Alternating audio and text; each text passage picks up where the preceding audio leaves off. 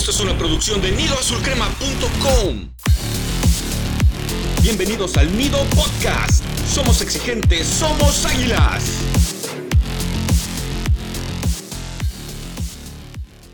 ¿Qué tal compañeros de la comunidad Azul Crema? Los saluda su amigo Baster y bienvenidos al segundo episodio de la octava temporada del Neo Podcast, traído hasta ustedes por su página favorita, neoazulcrema.com. En esta ocasión, todos venimos de buenas, venimos sonrientes, porque vamos a hablar del triunfo de nuestras amadas Águilas del América sobre el Puebla, así como pues del debut tan esperado y tan promisorio en este caso de Julián Quiñones, así de muchas otras cosas de las que vamos a hablar en este episodio, en el cual pues va a haber un ambiente agradable, contrario a lo que vimos en el episodio anterior, que lamentablemente no, no pude acompañarlos, pero pues mis compañeros hicieron un gallardo esfuerzo por cubrir las ausencias de un servidor.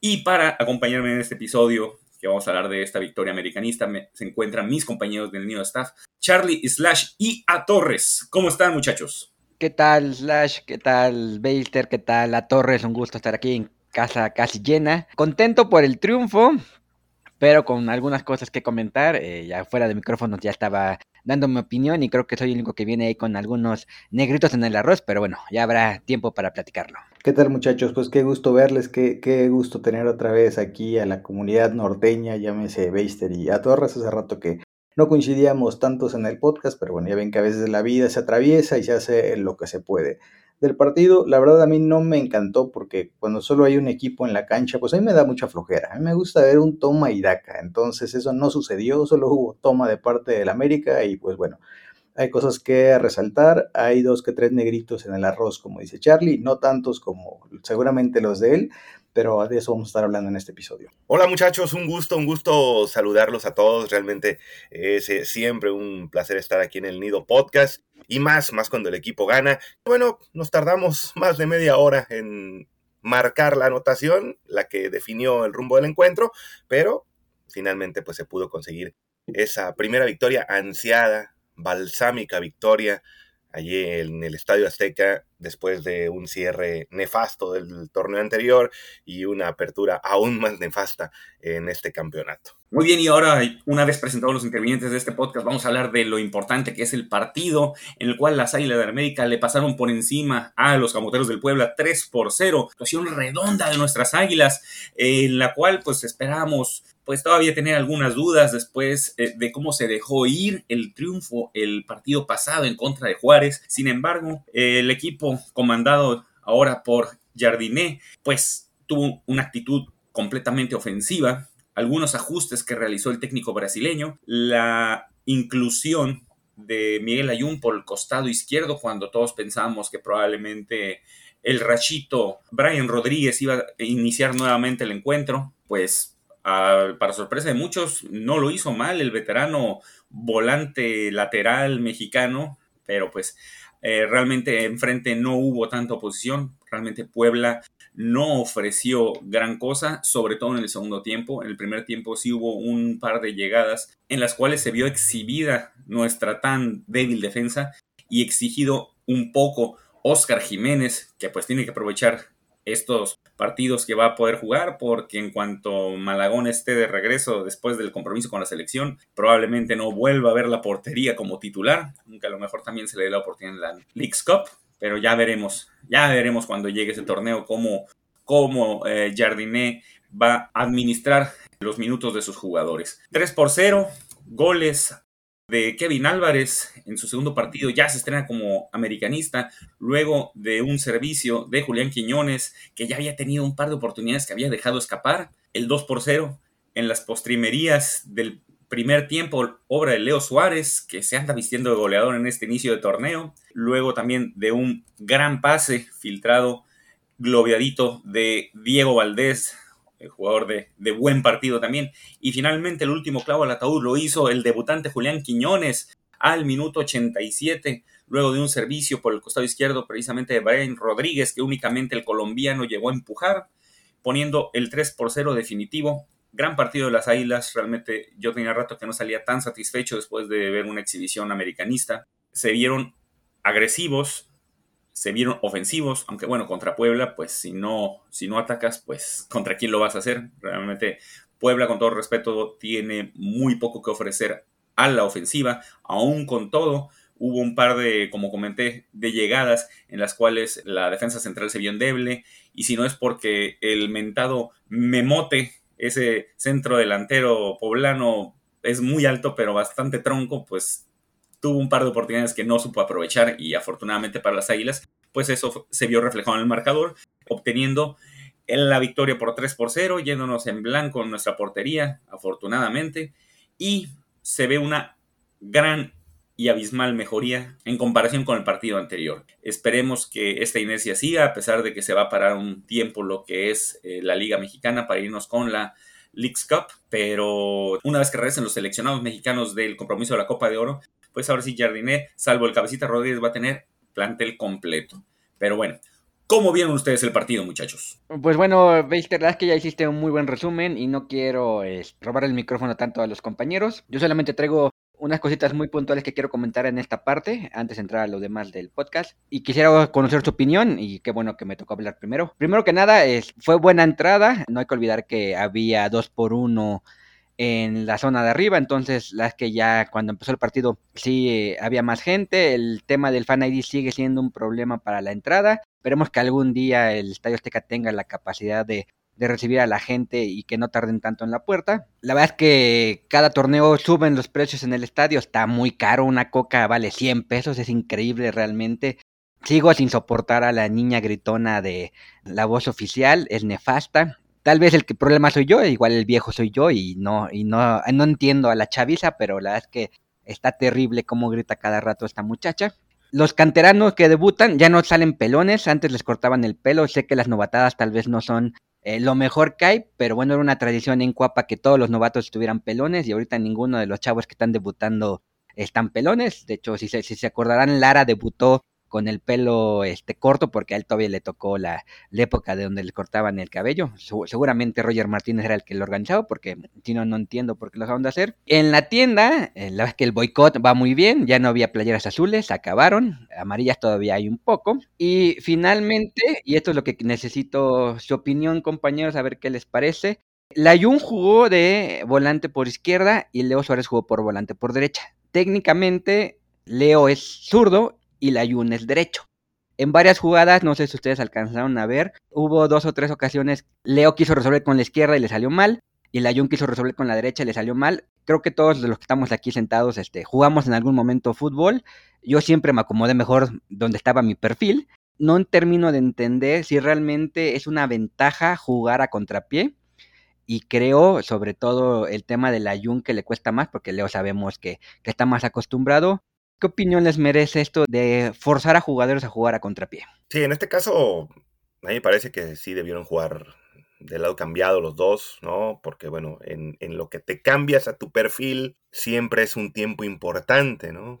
Un segundo, pues es una, eternidad en el fútbol, así que, bueno, si hubieran jugado la Jun por el sector derecho y Leo Suárez por el sector izquierdo, se hubiera visto un poco más, un poco más lógica la alineación, pero bueno, ya el, señor Jardine sabe lo que tiene y sabe cómo pueden explotar estos jugadores, aunque los pongan del lado, del, lado opuesto al que realmente tienen su, perfil. Pero yo, yo sí los pondría en el perfil que ellos juegan en realidad, o que son en realidad. Bueno, me toca ser el Contreras del episodio, como casi siempre. A mí sí me gusta que jueguen a pierna cambiada, porque, bueno, me gusta siempre traer datos. Ahorita no tengo el dato exacto, pero en algún momento hace, creo que del año pasado, leí algo sobre el tema de los centros en el fútbol, que está muy romantizado. El, tú centra y alguien va a cabecear, y la realidad es que cada día se cabecea menos y se hacen menos goles que provengan de centros. Entonces, bajo esa estadística, yo sí prefiero que los jugadores hagan el enganche hacia adentro y queden perfilados bien con su pierna buena para poder probar de media distancia. Así que dependiendo de las características del jugador, es saber si vale la pena o no. Por ejemplo, Leito no se me hace tan buen centrador, se me hace mejor disparador, o sea, mejor centrador para efectos de un centro que vaya para el cabezazo. Él tiene buen pase corto, la filtra bien, pero para pase largo, cruzado, eh, no se me hace el mejor.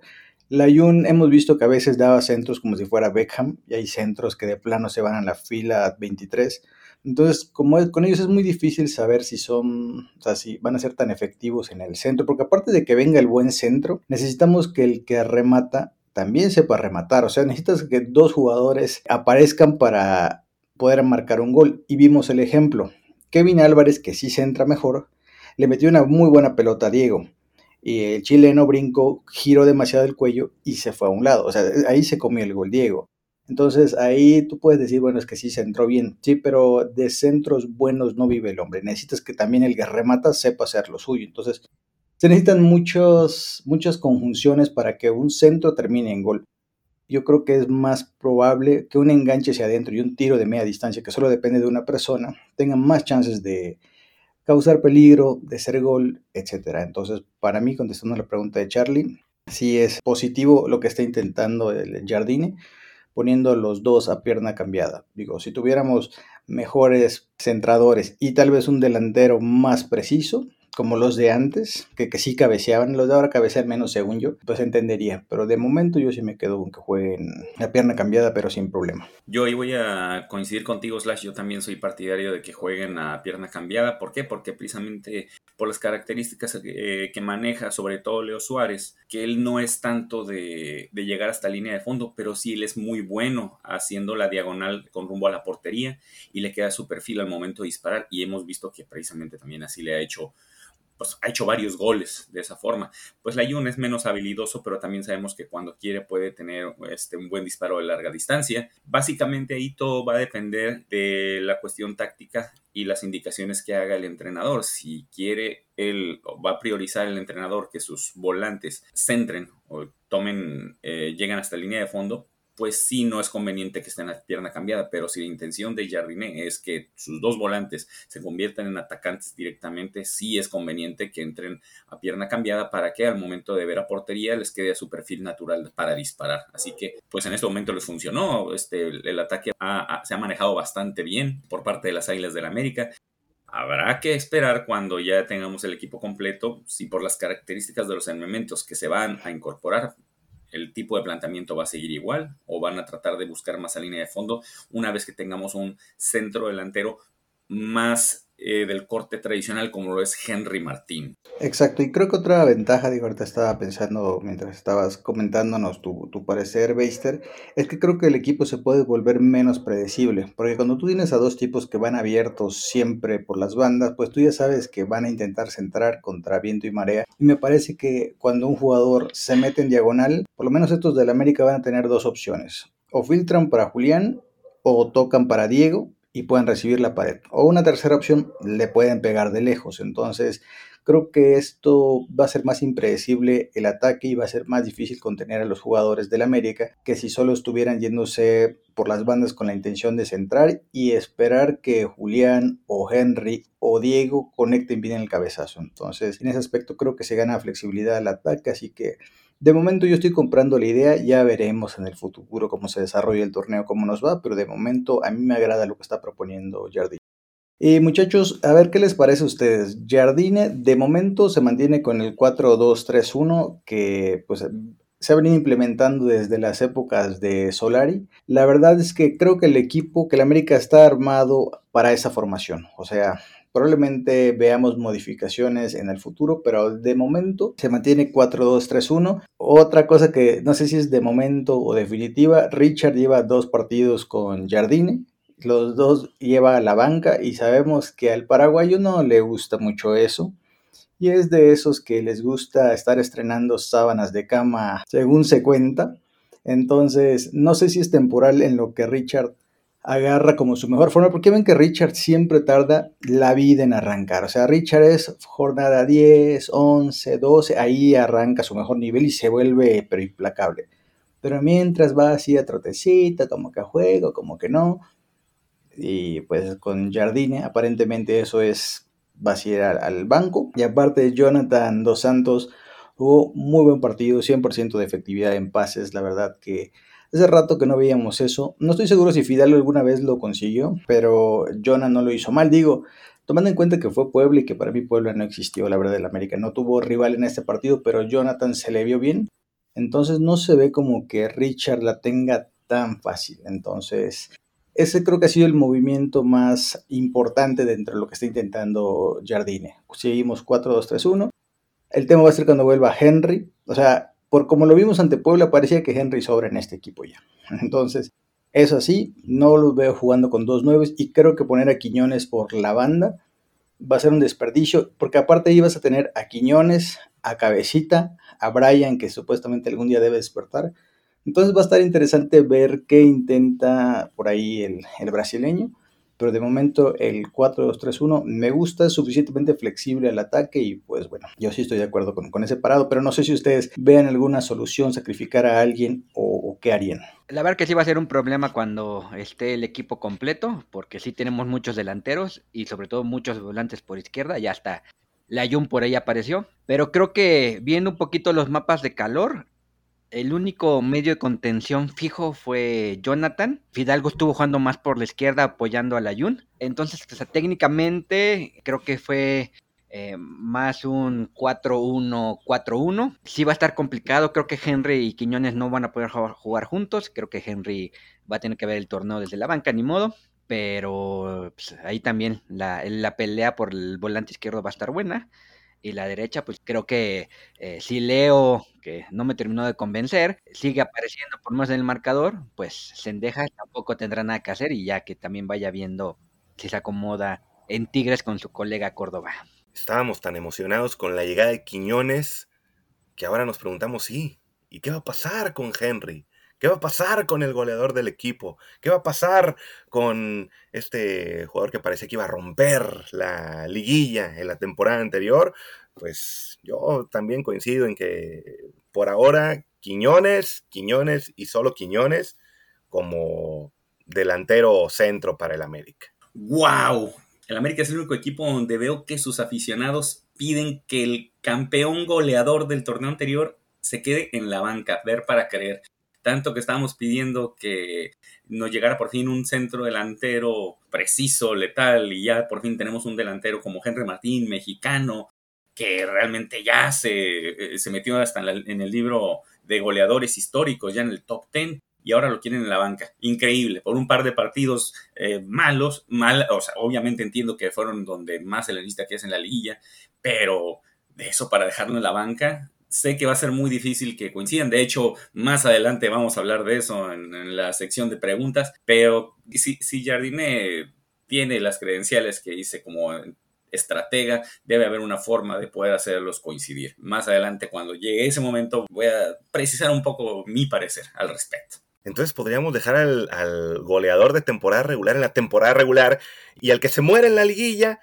pues sacarlo y ya meter a Quiñones pues está bien, en la temporada regular que haga todos los goles que quiera y ya a la hora de definir, pues darle la oportunidad al que mejor lo haga. Quiñones no se muere de miedo en la liguilla. El otro sí. Eh, bueno, hay, hay, que verlo con la camiseta del América. Con la del Atlas era todo ganancia y aquí va a ser todo pérdida lo que haga mal Quiñones. Entonces hay que verlo. Y yo sí creo que no hay cabida para para todos. O sea, supongamos que puedan jugar Henry y Quiñones y que Quiñones juegue alrededor de Henry, ¿no? Un poquito más libre. Pero eso significa o que saques a Diego, o que saques a Leo, o que saques a, bueno, el que juegue por izquierda, sea Brian, sea Cabecita. No pueden jugar todos. O sea, ni en el FIFA meterías una alineación donde jueguen literalmente todos ellos. Eh, se tendría que cambiar un 3-4-3 pero, o sea, cuando hablo de 3, literal es 3, no línea de 5 disfrazada de 3. Literal 3, 4 en rombo y dos extremos y un centro delantero, para que juegue Julián como extremo por izquierda. Y aún así lo veo complicado, porque se supone que por ahí podría jugar Cabecita, o puede jugar Brian. Entonces, va a estar bueno. Yo creo que algún jugador va a terminar molesto. Y la única manera en que le arreglen esto a Jardine más fácil, entre comillas, es que finalmente Valdés se vaya a España, dicen que lo quiere el Rayo Vallecano, y yo espero que no, pero creo que el, América ya se reforzó demasiado arriba cuando algún refuerzo tendría que venir para la parte de abajo para estar equilibrados, porque si no, mucha pegada, pero es un boxeador que pega muy duro, pero no tiene piernas para moverse en el, sea, una defensa muy flaca. Yo sí lo veo muy complicado, muchachos. Muy bien, ya después de un acalorado debate y escuchar todas nuestras impresiones sobre el partido donde América derrotó a Puebla, vamos a escuchar a nuestros colaboradores. Hola, ¿qué tal amigos del Nido? Aquí el Pit. Muy buen partido se vivió en el Estadio Azteca, los refuerzos muy bien, Kevin Álvarez lució muy bien por la banda derecha y Julián Quiñones se diga muy bien, este, jugó todo el partido, buscó en todo momento, asistió, lástima que falló un mano a mano, pero luego anotó, lo cual es, me parece que fue un muy buen primer partido en general para él. Claro hasta que el Puebla no es referencia de nada, hay que estar tranquilos en ese aspecto, pero bueno, ya se ganó, se jugó bien y faltan todavía todos los seleccionados. Habrá que esperar a ver cómo se acomoda con Jardiné con todas las figuras, ya que una vez que estén todas, pero de momento muy bien y a disfrutar el triunfo. Un abrazo. Hola amigos de Nido Suprema, aquí Luis y te cuento dos cosas que me gustaron del América 3 Puebla 0. 1. Hay que darle paciencia a quien trabaja bien. Es claro que el cuerpo técnico de Jariné es muy competente y por tanto hay que darle tiempo para que puedan implementar y trabajar su sistema de juego. Vimos un pequeño esbozo de lo que puede llegar a ser esta América y se vio reflejado en el número de llegadas al arco rival, que a decir verdad, tres goles es un resultado corto debido a la demostración ofensiva que vimos y los dos errores arbitrales que anularon goles injustamente. 2. La contribución de los refuerzos. Kevin Álvarez y Julián Quiñones anotaron un gol cada quien y esto habla muy bien de las grandes expectativas que tenemos en estos jugadores, que esperemos que lo puedan seguir reflejando en los próximos partidos. Ok, ahora es momento de entrar a nuestro tradicional línea por línea y vamos a analizar el rendimiento de cada uno de los protagonistas de este encuentro y voy a empezar yo con la portería porque pues ocupa eh, Oscar Jiménez que lo traten tranquilito, bien. No soy porrista, pero sabemos que aunque no tenga nada que ver, igual le van a tirar tierra, así que vámonos despacito con Oscar Jiménez quien realmente no fue tan exigido como comenté, salvo en el primer tiempo que tuvo un mano a mano después de una mala eh, transición defensiva, después de perder un balón en el medio campo, si no me equivoco, creo que fue Leo Suárez, se eh, perfiló el atacante de Puebla y pudo aguantar bien el arquero americanista, mandando a tiro de esquina, la que fue probablemente la más peligrosa de Puebla durante todo el encuentro. Después tuvo un par de fallas, pero ya no tuvo mucho que hacer eh, Oscar Jiménez. Es bueno que, pues lo poquito que se le necesite, haga buenas intervenciones. Él sabe ahorita que tiene que exprimir hasta la última gota de jugo de todo lo que, de, lo que él pueda obtener de minutos jugados. Y pues con actuaciones así, pues esperemos que, que sean tomadas en cuenta para en algún momento, pues si Malagón tuviera algún bajón, pues tener un portero suplente motivado y eh, con buenas condiciones, aunque ahorita, como vimos el torneo pasado, pues realmente el lugar, el lugar de Jiménez va a ser la banca, pero pues una actuación poco requerida, pero bien solucionada en los momentos que fue requerido Oscar Jiménez. Antes de la defensa, quiero nomás darle un consejito al señor Oscar Jiménez. Ya ven que Cholos no tiene arquero ahorita. Creo, creo que está Corona. O sea, el, manco de toda la vida que se comió un gol casi de tres cuartos de cancha que le entró por el medio. Yo le recomendaría al señor Oscar Jiménez que aproveche esa debilidad y se vaya por a Tijuana porque ahí se vuelva a jugar. Aquí yo creo que fue su último partido, salvo que en Leagues Cup le den chance. Y antes, de, antes de la defensa, otra vez, nomás rapidísimo. Eh, las que con Jiménez, no sé, yo creo que todos están de acuerdo conmigo que se siente miedo cada vez que disparan, no vaya a ser que la rebote. Y con Querétaro debutó el chavo Fernando Tapia, se llevó cuatro goles. Eh, la verdad es que esperemos aprenda de los errores y pronto esté de regreso en casa. Caray, ¿cómo puedes tener una promesa en la portería de suplente esperando, esperando la gran oportunidad alguna vez? Y bueno, eh, al siguiente torneo recae en Yucatán y al siguiente torneo está jugando con uno de los equipos más insignificantes del fútbol mexicano como lo es Querétaro. Pero bueno, ya, ya sabemos que, que las oportunidades a veces son, son nulas en Cuapa. En cuanto a la defensa, bueno, el aplauso para, para Kevin Álvarez, ¿no? Muy buen gol por parte de Kevin excelente la jugada que realizó ahí junto con Julián Quiñones y bueno, un, debut soñado, era necesario, era una obligación que al América llegara un defensa lateral derecho que sea bueno defendiendo y bueno atacando. Realmente Kevin Álvarez, el, jugador de Colima, teniendo un debut soñado. No, no voy a poder decir lo mismo en cuanto a la calidad por parte de Araujo y de Cáceres. Después del gol del equipo del América. Después del 1 a 0, la defensa en la parte central aceptó varias llegadas. Hubo tres oportunidades que el Puebla tuvo, tres oportunidades, entre el 1 a 0 y el 2 0. Y cada vez que un balón llega a la parte central de la defensa americanista, es un miedo terrible. En el caso de Fuentes, sí, tuvo algunas llegadas el Puebla por su lado, sobre todo una de Velasco empezando el juego, un jugador colombiano, eh, donde Fuentes ni presionó ni nada, solamente dejó que, Velasco disparara y ahí, bueno, eh, no, no pasó nada.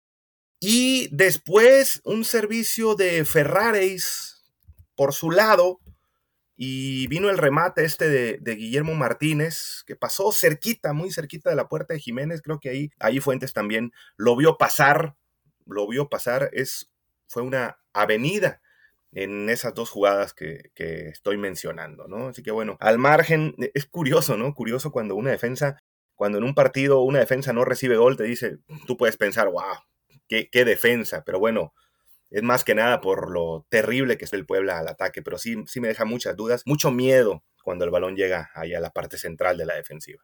Perfecto, muchachos. Entonces, a ver, en contención ya había anticipado tantito que Jonathan Dos Santos le está ganando la carrera, por lo menos a este inicio de torneo, al señor Richard Sánchez. La verdad se me hace raro, pero también un caso curioso, como puse en la nota de calificaciones con Jonathan, es un tipo que se está yendo siempre, que no juega, que se va, no juega, se va, se va con Gio ahí a vender pescado frito a alguna playa de las costas mexicanas o donde sea. Y siempre juega y, o sea, siempre arranca los torneos jugando y con las ilusiones renovadas y parece que ahora sí. Y luego al final se vuelve a caer. O sea, es un ciclo que se repite semestre a semestre con Jonah. Pero bueno, Creo que podemos estar eh, de acuerdo en que ha sido el mejor de todos los dos santos que han pasado por Cuapa.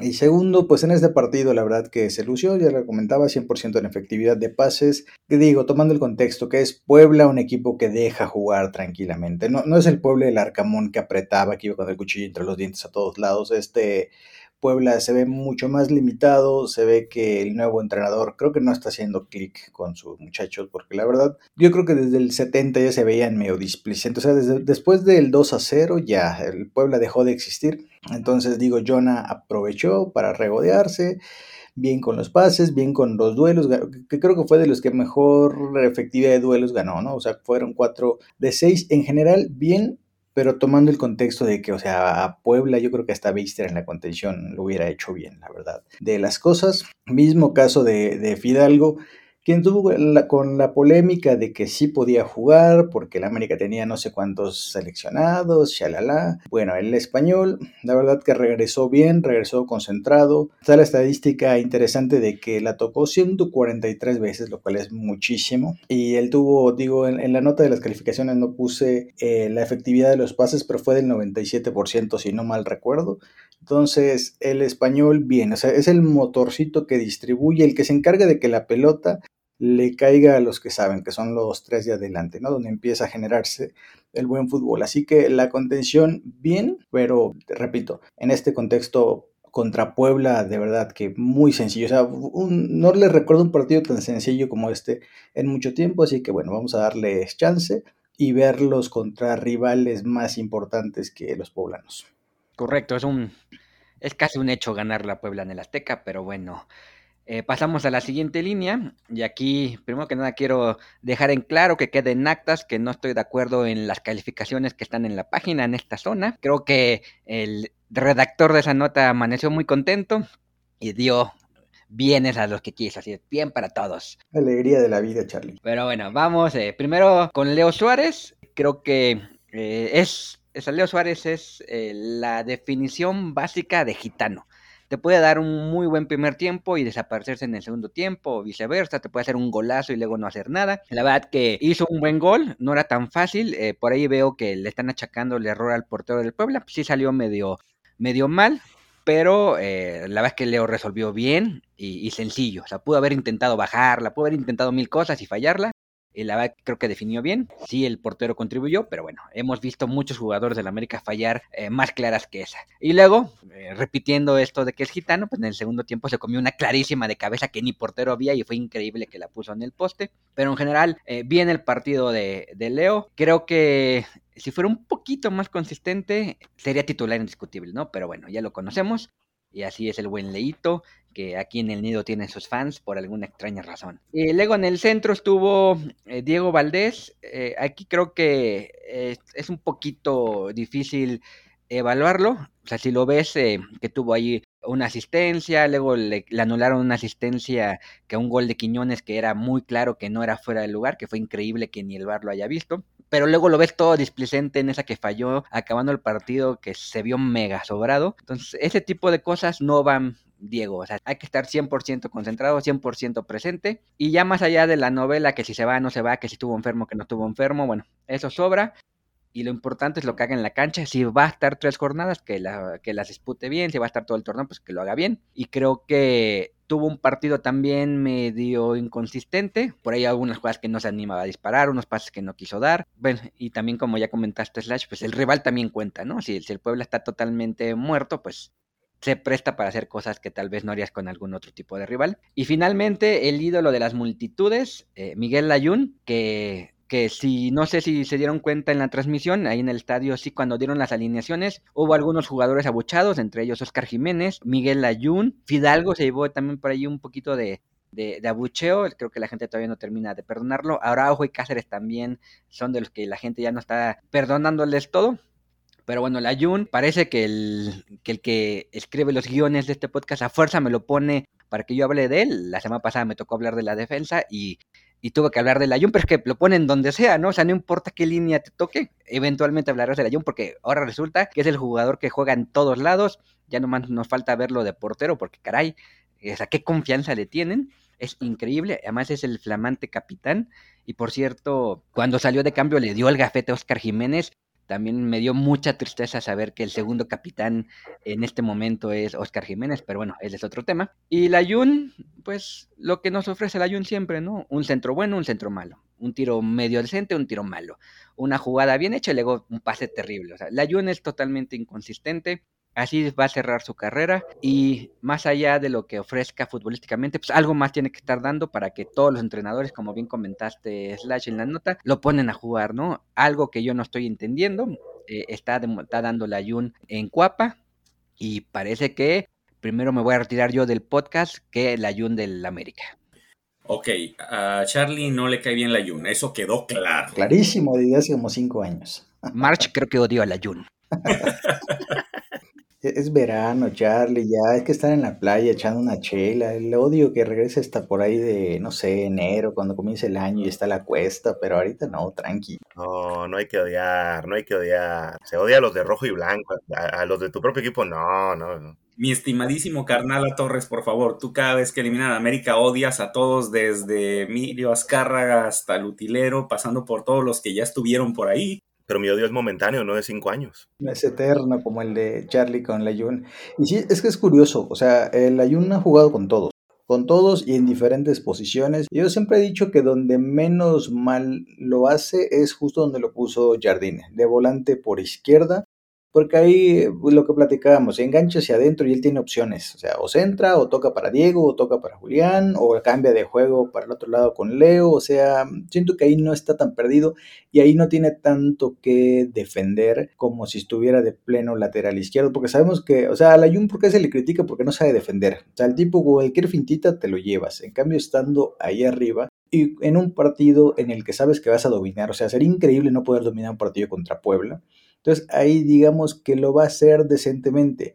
Yo sé que suena raro porque tú sabes que ahí normalmente estaría el cabecita, normalmente, estaría Brian, pero ahorita uno está recuperándose y el otro pues prácticamente no existe. Entonces, ¿cuál es tu tercera mejor opción? Jun, porque por lo menos tiene un pie decente, o sea, no es tan horrible, tampoco es tan fantástico, pero de entre todo lo que se puede hacer ahí, me parece que era la opción que quedaba, así que de momento yo no lo veo tan mal, entendiendo que no va a ser titular. O sea, cuando el torneo esté maduro en fases definitivas, probablemente ya no va a haber minutos. Así que ahorita tomémoslo como si fuera pretemporada y ya, por lo digo, por lo menos yo así lo veo. Y bueno, después del breviario cultural para hablar de la Jun y el misterio del por qué juega, eh, vámonos con la delantera, que ahí debutó por fin el Black Panther Quiñones. La verdad, creo que hace bien a veces ver rostros nuevos y sobre todo que empiecen a estar a la altura de las expectativas, ¿no? O sea, ese primer partido es muy temprano, pero Quiñones, eh, la asistencia que le puso a, Kevin Álvarez fue muy buena. Eh, los goles que hizo pues fueron realmente fáciles, ¿no? En ambos se la dieron para que empujara nada más, pero más allá de, si anota o no, creo que es importante ver que el tipo puede generarse sus jugadas él solo. Hubo una que voló, pero que se la dieron desde, no sé si fue saque de banda o, tiro de esquina, porque creo que ahí estaba entre medio la repetición, ¿no? Ya ven que las tomas de TUDN pues a veces dejan algo que desear, pero como que ganó la posición dentro del área y metió el derechazo, que la voló, pero ahí mostró que, o sea, su fortaleza le ayuda para sacarse a los rivales de encima. Entonces creo que es cuestión de tiempo para que se adapte, para que se entienda con Valdés y tengamos ahí una dupla muy buena. Lo que va a ser importante para Quiñones, más allá de, toda la movilidad que nos pueda mostrar que hay unos que es muy buena, es el tema de los goles. O sea, la gente quiere a alguien que sea divertido y que haga muchos goles.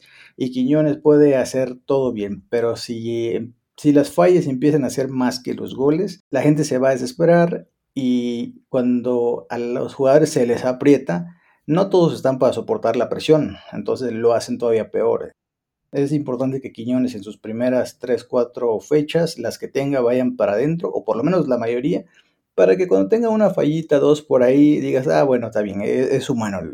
Entonces, me parece que el debut cumplió la expectativa, hizo dos goles, uno se anularon, una asistencia.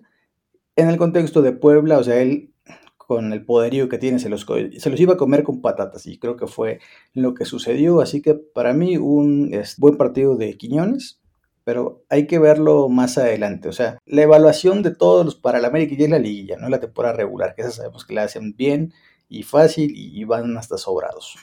Y bueno, ya una vez que repasamos el 11 inicial, ahora vamos a hablar de las sustituciones. Un caso muy sui generis, que realmente la primera sustitución en este partido se hicieron hasta el minuto 85 tenemos que entraron al mismo tiempo el ya mencionado Richard Sánchez eh, en conjunto con Brian Rodríguez. Posteriormente entrarían Emilio Lara, ya este, después del minuto 90, y dos debuts, el de Bruce El Mesmari, que jugador que tanto se, se habló en su momento, que venía a las fuerzas básicas y se habla y del cual se tienen bastantes buenas condiciones ya por fin lo, nos tocó verlo debutar, aunque únicamente jugó un par de minutos. Asimismo, también debutó el joven Patricio Salas. De los primeros dos, Brian Rodríguez fue el único que realmente tuvo una participación destacada, eh, toda vez que pues, eh, la asistencia para el gol de Julián Quiñones vino precisamente de el Rachito, eh, Brian Rodríguez, y todavía tuvo oportunidad de poner otra asistencia en ese cabezazo que Leo Suárez increíblemente no pudo convertir. Eh, sabemos que el cabezazo no es el fuerte del argentino, pero eso estaba ya hecho y hubiera prácticamente tenido dos asistencias el uruguayo Ben Rodríguez, que con esto nos podemos dar cuenta que eh, la mejor forma de utilizar a Brian es como revulsivo, porque como titular nos hemos dado cuenta que simplemente no sirve de nada. Pero si él puede ofrecer unos 10 minutos, 15 minutos intensos donde puede aprovechar su velocidad, agarrando cansados a, la, lateral por derecha eh, del equipo rival, pudiera, pudiera ser bastante útil. Pero pues únicamente ahora sí que como para aprovechar cuando ya estén cansados el resto. Eh, por parte de Richard Sánchez, como también comento, pues entró al minuto 85, no tuvo oportunidad de hacer eh, mucho, tuvo poco contacto con la pelota. Vamos a ver si es momentáneo esto en lo que, como ya comentó Slash, agarra la mejor forma el paraguayo y eh, reciba no solo, no, no, hablemos nada más de la titularidad, sino que reciba simplemente más minutos. Es poco lo que ha participado en estos dos partidos Richard Sánchez. Vamos a ver cómo reacciona el paraguayo, que ya es un veterano aquí en el equipo, pero que también toma una actitud madura y como, dije, como dijeron hace ratito, no empiece a organizar motines en el vestidor. En cuanto a Emilio Lara, eh, Bruce Mesmari y Patricio Salas, pues entraron después del minuto 90, no tuvieron mucho contacto con la pelota, pues Emilio Lara cada vez va a tener menos oportunidad de jugar. Vemos que ya ni siquiera va a competir, eh, según se dice, por una oportunidad por el costado derecho, sino que va a tener que buscarse una oportunidad en, la central, dado que pues es un jugador de una buena estatura, pero a lo mejor las condiciones no son eh, las mejores para usarse por la banda, sino por la zona central. Y de los dos muchachos, pues lo único destacado es el debut de ambos jugadores. Eh, así que poca participación de eh, las sustituciones, sin embargo, pues hablando directamente de Brian Rodríguez, él sí se vio reflejado directamente en el marcador. Y vámonos ahora con la sección favorita de muchos, los héroes y villanos de este partido. Y como pues fue una victoria, vamos a empezar por el lado negativo, vámonos con los villanos. Y si no les molesta, voy a empezar yo. Yo para este partido eh, no siento que hay elementos como para poner un villano. dado que realmente no hubo un jugador que se vistiera con, ese disfraz. Este, yo únicamente voy a dar un par de menciones horroríficas y es pues a los eh, sospechosos comunes, en este caso que fue la central, tanto eh, Sebastián Cáceres como Néstor Araujo, que si bien eh, sus fallas no se vieron reflejadas directamente en el marcador, lo poco que pudo ofrecer Puebla al ataque se vio con más peligro de lo que realmente debió haber sido. ¿Por qué? Porque precisamente estos jugadores, no sé qué les pasó, pero se les ha olvidado cómo marcar en zona, cómo hacer presión al centro delantero eh, rival, que si bien es bastante espigado, bastante corpulento, no es un tipo de mucha movilidad y ni Araujo ni Cáceres pudieron hacer algo para evitar que les rematara dos veces a Oscar Jiménez que como, como repito, realmente no, no hubo gol en contra, no se vio reflejado directamente en el marcador, pero pues generó más peligro de lo que realmente debió haberse, haberse generado con un ataque tan chato como lo que es el de Puebla. Así que esas son mis menciones horroríficas. De acuerdo, Beister, la es que un equipo tan limitado como Puebla no te puede generar peligro, aunque realmente no es que digamos, uy, nos salvamos así eh, sufriendo, pero sí hubo dos o tres jugadas peligrosas. Entonces yo tampoco voy a dar un villano como tal, un par de menciones horroríficas. Uno, Araujo, ya lo hemos dicho mucho en este podcast, no termina de ser el elemento que nos vendieron, no es el líder que esperábamos en la defensa. Ojalá si termina saliendo, pues que se vaya y que no esté estorbando más. Y le voy a dar la otra mención horrorífica a Luis Fuentes, que creo que tuvo un mal partido a la defensiva, sufrió de más y a la ofensiva, pues verás que hace mucho que no genera nada bueno. Bien, yo sí tengo, yo sí tengo villanos para el día de hoy. Bueno, un villano y una mención horrorífica. Y es, y es pues nuestra zona, nuestra querida zona de la defensa central, como el peor de los dos, es decir, como el villano, dejaría Cáceres y el caso de, Araujo, pues lo dejaría yo como la mención horrorífica para el día de hoy. Vuelvo a repetir, es un miedo terrible cada vez que les llegan, es una desconfianza como aficionado ver que, bueno, eres el América y debes de tener la mejor defensa central del fútbol mexicano.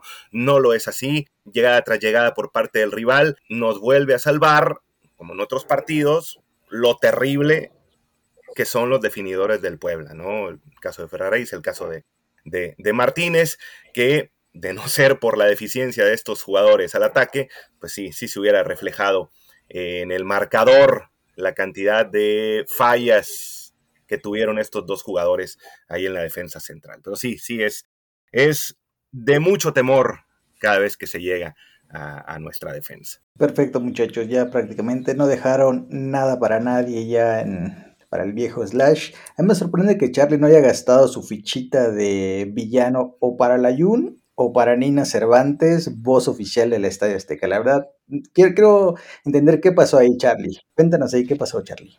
yo pensé lo mismo. Es que ya, esos ya no son villanos, ya, son, ya pasaron a otra cosa, son super villanos, son mi Lex Luthor. Te va a caer la Reimers algún día, ¿eh?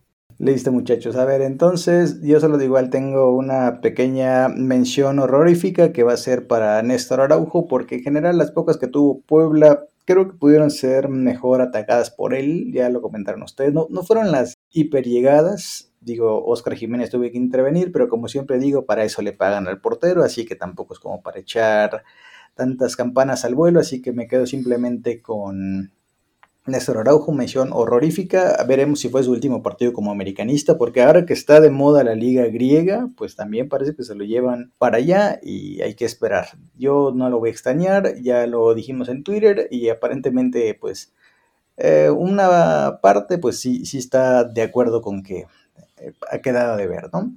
Vámonos al otro lado de la moneda con los héroes, donde ahora sí yo me voy a gandallar y no les voy a dejar nada. Em, mi mención honorífica va a ser para Leito, obviamente, creo que no sorprende a nadie, tal vez este, Ana Charlie siempre hace caras cuando decimos algo bueno de, Leito, pero la verdad es que me parece que cuando está inspirado, cuando sale a jugar, cuando no está en modo gitano, marca diferencia. Entonces un tipo que, que juega, o sea, tiene visión, tiene gol, tiene buen disparo. El problema es que esto todo lo da a cuenta gotas. O sea, a veces parece que estás describiendo a Cristiano Ronaldo, pero no. O sea, Leito lo sabe hacer y lo hace bien, pero es cuando quiere, cuando está de antojo. es un gitanazo, pero digo, yo he aprendido a apreciarlo así, como ese pequeño caprichito. De hecho, en algún momento escribí una nota diciendo que era iba a ser mi capricho Leo Suárez, así como fuera gitano o no gitano, me gusta su fútbol y bueno, ha empezado bien el torneo, no es campeón de goleo, más bien no lidera el campeonato de goleo porque no quiere, esa que se comió fue ridícula, pero bueno, se entiende que no es lo de Leito cabecear, ¿no? Al final e, es humano, aunque a veces no lo parezca, es humano mi muchacho.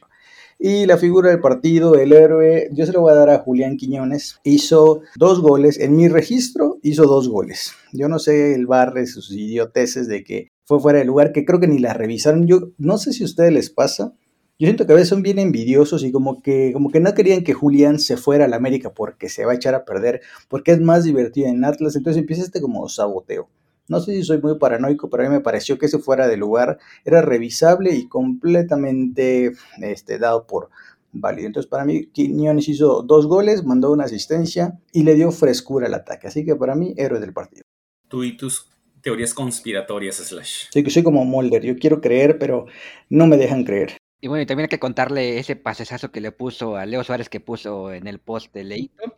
Habían sido dos asistencias y dos goles, pero bueno. Yo voy a dar mi Mención honorífica se la voy a dar a, Quiñones, ya por lo que comentaste, Slash. Y en esta ocasión le voy a dar el, héroe del partido a los segundones. También hay que darle eh, a los Teen Titans, a los segundones de vez en cuando la luz y que se sientan importantes. Se lo voy a dar a Jonathan, ya también explicaste muy bien hace rato, Slash, lo que hace eh, Jonah al inicio de los torneos. Y en esta ocasión, pues sé que el lunes va a estar en Cuapa entrenando, escuchando el podcast para que se sienta orgulloso y le eche más ganas en la League Cup. Bien, el jugador más importante para mí, el que fue el que rompeó ese cero que tenía el Puebla, que tenía eh, muy preocupado el americanismo porque, bueno, después de varias llegadas no, no podíamos concretar, es Kevin Álvarez. Para mí, el jugador es eh, lateral derecho de las Águilas, es el héroe del encuentro contra el equipo del Puebla, debido a que es necesario siempre, cuando llegas al América, jugar bien desde el principio, y más cuando llegas con esa carta que pues vas a ser quien va a sustituir al lateral derecho anterior, ¿no? El caso de Miguel Ayun.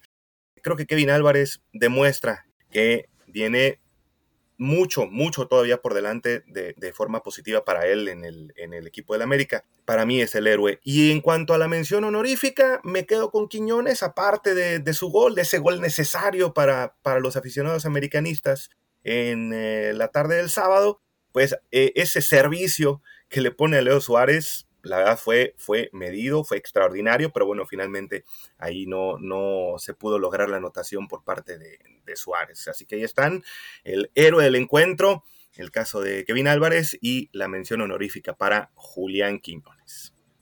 Pues yo ahí voy a coincidir con mi carnal Torres, eh, únicamente voy a voltear aquí a mis, mis nominaciones. la mención honorífica yo se la voy a dar a Kevin Álvarez, precisamente por meter el gol más complicado de todos, que es el primero se le ve muy suelto al frente. Sabíamos que nos podía ofrecer eso. Sabemos que es un tipo con mucha velocidad, muy buena gambeta, un buen eh, cambio de ritmo. lo que vamos a esperar a ver es lo que nos puede ofrecer más adelante en la defensa. Porque, pues, un ataque tan endeble como lo que era Puebla realmente no le da a Kevin mucho que preocuparse al momento de defender. Por eso se puede ir con más eh, tranquilidad al frente. Pero lo hizo muy bien eh, llegó a línea de fondo, este, probó un par de veces al marco, pues incluso tuvo oportunidad de meter el primer gol, su primer gol como americanista de varios, esperemos que tenga. Además, yo siento que de los todos los centros que hubo, eh, eh, los que mandaba Kevin Alvarez eran los que eran un poquito más consentido, con más dirección. Lamentablemente, pues no, no todos este, los rematadores pudieron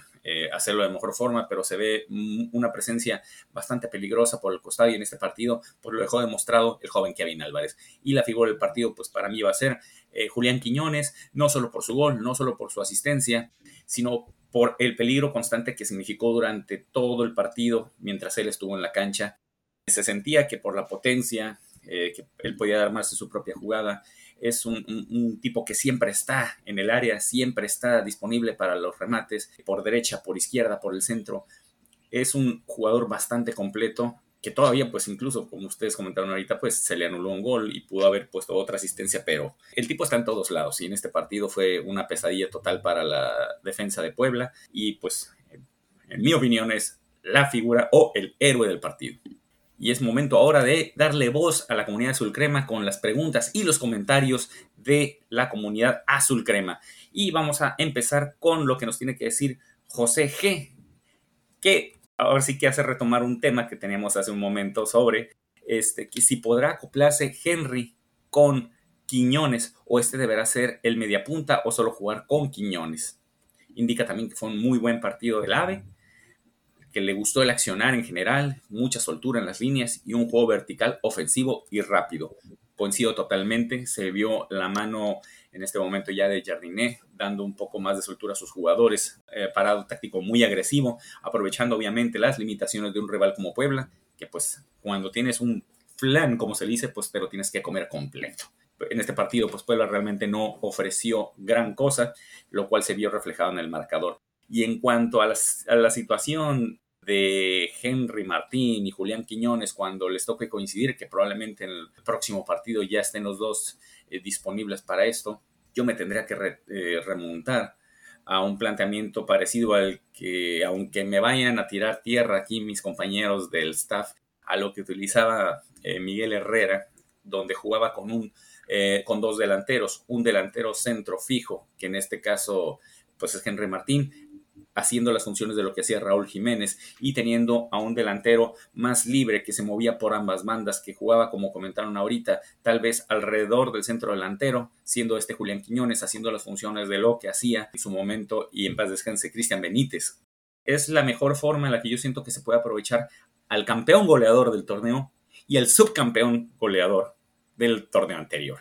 No puedes tener a los dos mejores goleadores del torneo anterior y tener uno en la banca. Debes de saber aprovechar las características de ambos y pues ahí es donde va a entrar la capacidad táctica de Jardiné para poder acomodar a los que en por lo menos en papel son los dos mejores atacantes del torneo anterior. ¿Habrá que tener eh, elementos sacrificados? Sí, tendrá que haber cambios en el planteamiento también, pero creo que todo debe ser en pro de que nuestro América funcione de la mejor manera y sea el equipo más peligroso al frente.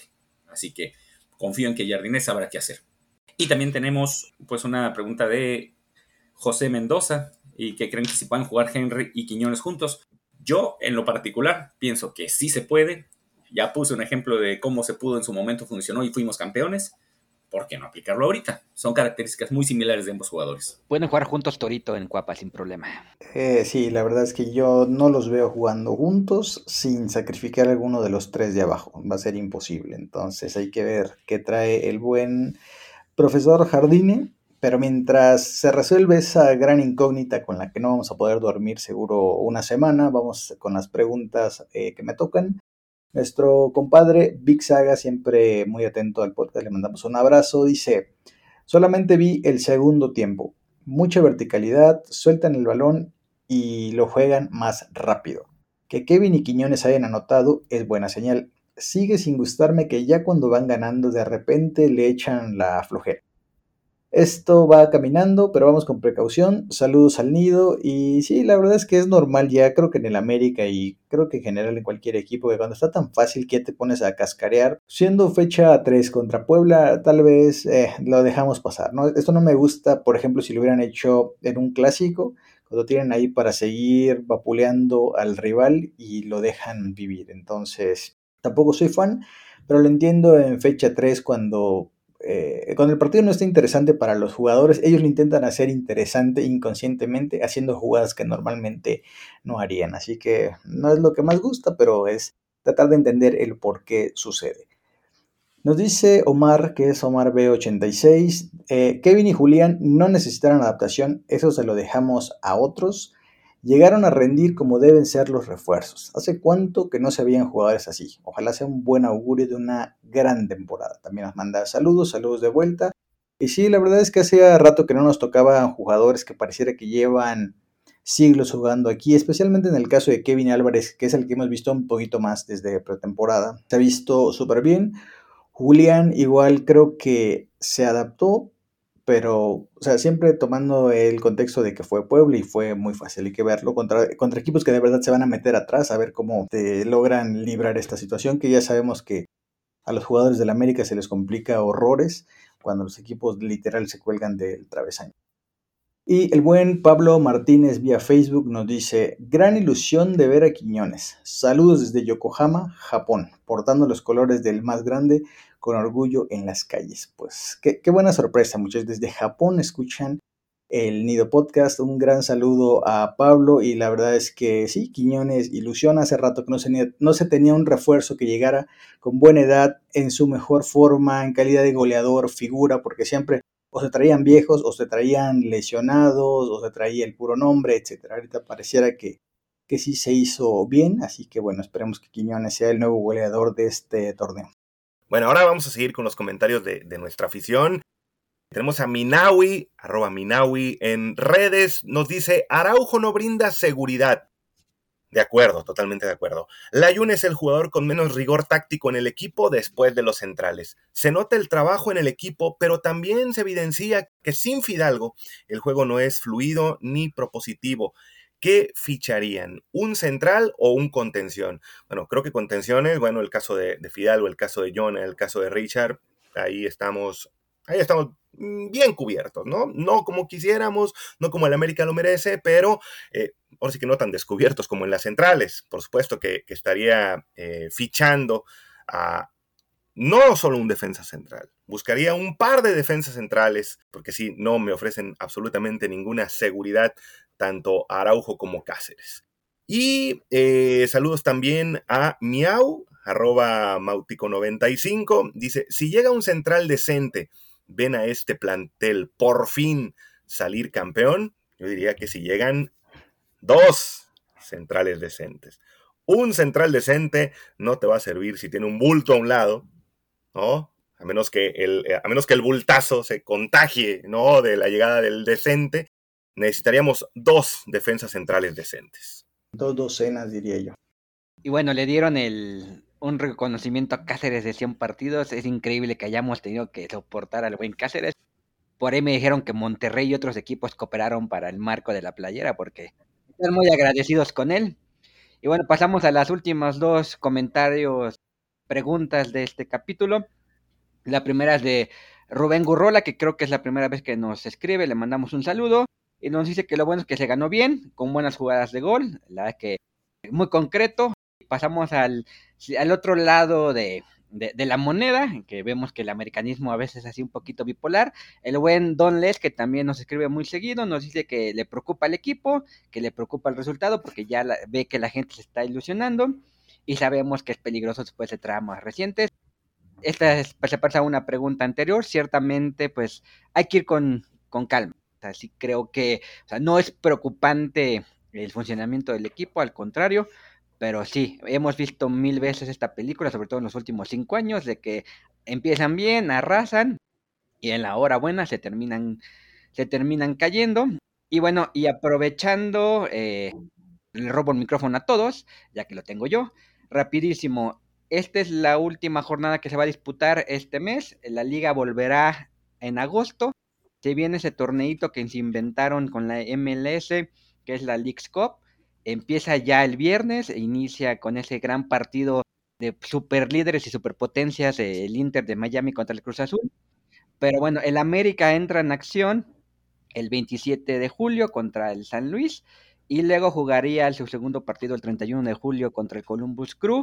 Y luego ya se hace un, un relajo, pasan como 50 equipos y ahí se van eliminando. Hay un problema, si no llegas a la final, en el momento que quedas eliminado, quedas parado hasta que reinicie la liga. Entonces, esperemos que el América avance lo más posible. De hecho, que, que sea campeón para que no pierda ritmo y se vayan acoplando los jugadores al esquema del nuevo entrenador.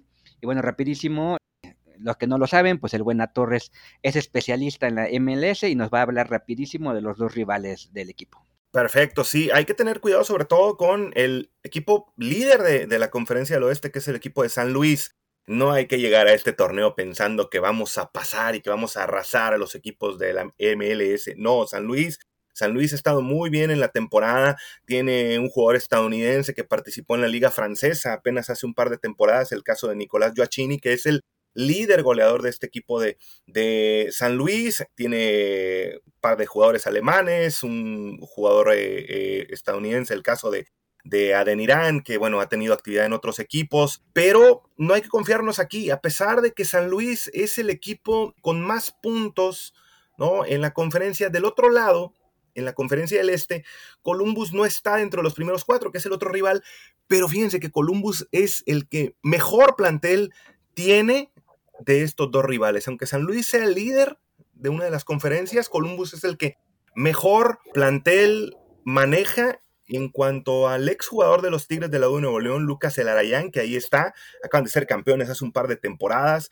el caso del ecuatoriano Gustavo Vallecilla, un colombiano de selección, el caso de, Cucho Hernández, y un jugador de eh, la selección de los Estados Unidos que apenas acaba de ser campeón en la Nations League, como es el caso de Aidan Morris, ¿no? Son, tienen, tienen jugadores importantes, tienen jugadores a los que hay que, a los que, hay que cuidar. Por el caso de San Luis, eh, hay que estar cuidando en los tiros de esquina a un defensa central eh, llamado Tim Parker, que es tienen, su, tienen su defensa goleador, vaya, los sanluisinos, así que bueno, no va a ser nada sencillo pasar de ronda, aunque pasan dos de tres a la siguiente ronda, pero van a ser rivales que, te van a ofrecer que te van a ofrecer muchísima, muchísima resistencia y, y, te pueden dar un susto. Si no te cuidas, te pueden dar un susto. No hay que, no hay que llegar nada confiados. Así que creo que sí va a pasar en América la siguiente ronda. Sería terrible que no, pero tomar este torneo, tomar este torneo que no sirve para nada, con mucha seriedad. No sirve para nada, pero ya está, ahí está ya. Gánalo, punto. No, no te sirve de nada, pero gánalo. Eres el América, ¿no? Gánalo y punto. Pues justo este tema de si se debe ganar, si hay exigencia o no de que de salir campeón, pues la semana anterior preguntamos en Twitter la Leagues Cup, ¿qué tanto valor tiene para el americanista? Entonces les voy a compartir los resultados. Las opciones eran hay que ganar sí o sí, o sea, cuando la exigencia es máxima y hay que ganar hasta las corcholatas. Otra opción era lo veré, pero es medio X, o sea, lo veremos entretenimiento, si no ganan no pasa nada. Y otro, otra opción más radical que es, bueno, yo me voy a tomar un mes de vacaciones y regreso en agosto cuando regrese la liga. Resultados, muchachos. Evidentemente el americanismo es muy exigente, está ávido de triunfos, quiere cualquier cosa, aunque sea de chocolate. Votó por el 67% en la opción 1, que es ganar sí o sí. Yo, la verdad, ahora les voy a contar qué voté. El segundo resultado fue lo veré, pero es medio X, con un 16.8%. Eh, recordar, entre paréntesis, antes de irnos con, con, los resultados de la última, que este torneo lo va a transmitir Apple TV. Se supone que hay un mes gratis, como para que lo veas sin costo y no digan, ay, qué manchados Apple TV, ¿no? Me parece que esa promoción viene para los que ya se registraron para lo de Fan ID. Les llega un correo que te dice, a ver, regístrate y ya te damos tu mesecito gratis. Eh, pero si no, busquen ahí en Google, no es tan difícil. Y bueno, regresando a la encuesta, que fue por lo que yo voté, es tomaré un mes de vacas con el 16%. O sea, 16 de cada 100 americanistas están un poco cansados de estos dramas y solo quieren levantar un título, entre los que me incluyo. Y este torneo, bueno, ahí nos lo encajaron, así como, como zapato a la fuerza. Y pues bueno, yo voy a decir que sí lo veré, a modo de entretenimiento, pero de eso de que me obsesione levantar un título X, no, yo prefiero levantar la número 18, la única que me importa, porque no quiero que digan, ah, el América ganó la League's Cup, y fue eliminado después por quien sea. No fue tan mal el torneo, se levantó uno de dos títulos. No, no, no, no. Aquí solo cuenta un título, que es la 18. Cualquier otra cosa viene bien, o sea, obviamente no se va a, tirar por la borda un título, pero a mí no me obsesiona ganarlo. Yo prefiero que no se lesione nadie, que agarren buen ritmo y que sirva para retomar en agosto. Pero así que digas cómo emociona, la verdad es que no. Pues yo también iría en el equipo, en el, ahora sí que en el barco de ir a ganarla. América pues exigencia siempre y por más inútil que sea y que no sirva de nada, hay que ir a ganar. Si tienes un torneo, el prestigio, el orgullo americanista te dice que aunque sea, no sé, la copa cuna del fútbol que se hacía en Pachuca, tenías que irla a ganar. Si en este caso es un torneo de chocolate que únicamente es para llenarse las arcas de la Liga MX este, con dólares americanos, pues ni modo, hay, ya estamos ahí, hay que ganarla. Y hay que tener en cuenta que en otras competencias en las que nos hemos tenido que ver las caras con eh, elementos de la MLS, mm, los equipos mexicanos suelen tomar ventaja porque los torneos, hablando eh, concretamente de la Conca Champions, empiezan cuando los equipos mexicanos ya tienen cierto ritmo de competencia y los equipos de la MLS se encuentran en pretemporada o, con pocas semanas de haber terminado el torneo anterior. Aquí es completamente diferente. Aquí los equipos mexicanos apenas van empezando el torneo, es la fecha número 3. Sin embargo, los equipos de la MLS ya llevan entre 23 o 24 partidos disputados cada uno. ellos están con el ritmo de competencia a todo lo que da. Así que ese handicap que antes teníamos en la Funca Champions, eh, del ritmo de competencia que podían ofrecer eh, los equipos americanos a lo que le ofrecíamos los equipos mexicanos, se acabó por completo, si no es que hasta se nos volteó la tortilla. Así que hay que tener mucho cuidado con eso, porque los equipos gringos van completamente embalados a esta competencia. Sí, hay que ganar. El americanismo tiene que ganar absolutamente todo. Eh, y, bueno, e, es momento para recordar que esta semana se cumplieron cuatro años, cuatro, del último título oficial del Club América. Una eternidad para el América. Desde aquel campeón de campeones contra los Tigres no se ha vuelto a ganar absolutamente nada. Y, complementando nada más eh, del calendario de primera ronda, ampliando ya hacia lo que viene en la segunda ronda de la League's Cup, del 2 al 4 de agosto es la ronda de 16 avos de final. América le puede tocar en la siguiente fase Minnesota, Chicago Fire y puede venir la revancha de revanchas contra los Camoteros del Puebla. Eh, después del 6 al 8 de agosto, la ronda de octavos, 11 y 12 de agosto, cuartos de final, 15 de agosto las semifinales y 19 de agosto la final de este torneo. Perfecto, muchachos. Ya que ya entendimos todo de la Leagues Cup, que la verdad yo no sabía que iban a ser dos partidos, yo pensé que eran tres como de toda la vida. E, eso refleja mi interés en este torneo que se inventaron. Pero bueno, antes de irnos, muchachos, una noticia que acabo de ver mientras grabábamos el podcast. No sé si el reporte es de ahorita, pero bueno, ya me acabo de enterar. No puedo estar en todo. Eh, salieron eh, ya ven que, bueno, cada equipo de fútbol aporta a jugarse a su selección que participaron en la última Copa del Mundo, ¿no? Salió un reporte de cuánto recibió cada equipo por, por estar jugadores, tener jugadores involucrados de cara a Copa del Mundo. Entonces aquí tengo el dato del América, bueno, y, de todo. ¿no? Es un reporte que da de la FIFA, es oficial. El equipo que más recibió fue Rayados de Monterrey, 1.169.000 dólares por haber tenido jugadores convocados de, todos lados, ¿eh? no solo de, del Tri. El América en segundo puesto, un 590 mil dólares recibidos por haber prestado a Henry y a todos estos que fueron a la Copa del Mundo. Tercer lugar, Pachuca con 580 mil y feria. Y bueno, el resto se lo voy a poner en una nota ahí en el nido para que la chequen y vean qué equipos aportaron. Los Super Tigres, spoiler, apenas 15 mil dólares. O sea, para hacer un equipo que, wow, el mejor plantel del fútbol mexicano, shalala, 15 mil mugrosos dólares. O sea, para los chicles les dieron. Eh, les publico la nota entre semana para que tengamos esta visibilidad, pero creo que es interesante que el América pues haya sido el segundo que más recibió. Y nosotros que siempre decimos, no, es que el América no tiene plantel. O sea, no tiene plantel y fue el segundo que más recibió detrás de Rayados. Así que ahí está el dato, muchachos. Aquí hay plantel y plantel. El problema es que el plantel no responde cuando debe. Pero bueno, esperemos que esa suerte cambie eh, para este torneo.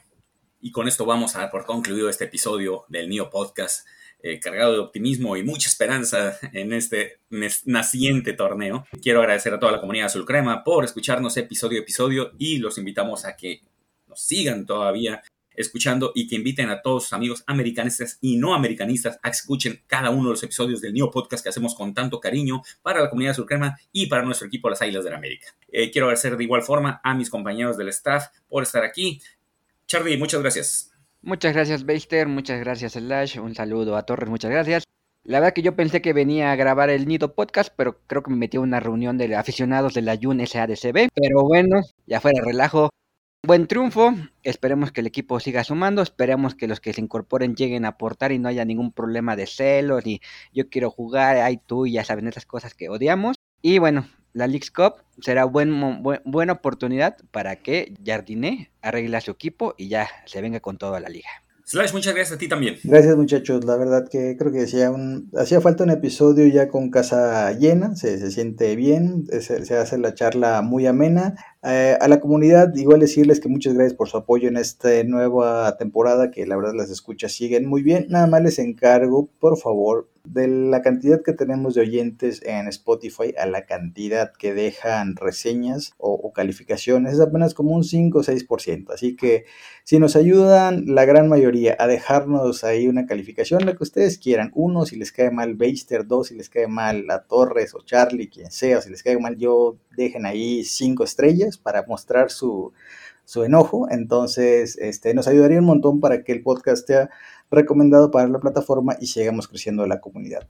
Por lo demás, siempre agradecido por el apoyo, eh, por la compañía de ustedes, muchachos. Así que nos vemos, tal vez nos vemos la siguiente semana para hablar del XCOM. No garantizo nada, pero se hará el esfuerzo. Ya escucharon, comunidad azul crema. El odio slash puede reflejarse con un comentario o con un rating en nuestras plataformas. Carnala Torres, muchas gracias a ti también. No, gracias, gracias muchachos. Un gusto, un gusto siempre estar aquí con ustedes y más gusto cuando se trata de comentar una victoria. Así esperemos que sea la primera de muchas en este torneo y pues lo único que nos queda es seguir invitando a la comunidad de Azulcrema a que nos siga en nuestras redes sociales. Eh, nos pueden encontrar en Twitter como arroba Azulcrema o en Facebook como neoazulcrema.com.